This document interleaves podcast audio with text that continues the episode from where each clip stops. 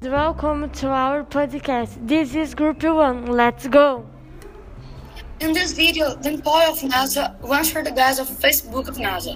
This guy makes questions of the solar system. NASA has been studying bindings of satellites, all the planets in the solar system, showing images taken from the satellite.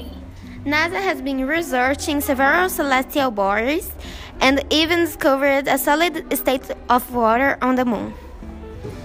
They also discovered a volcano, ultra lava from on a Jupiter moon.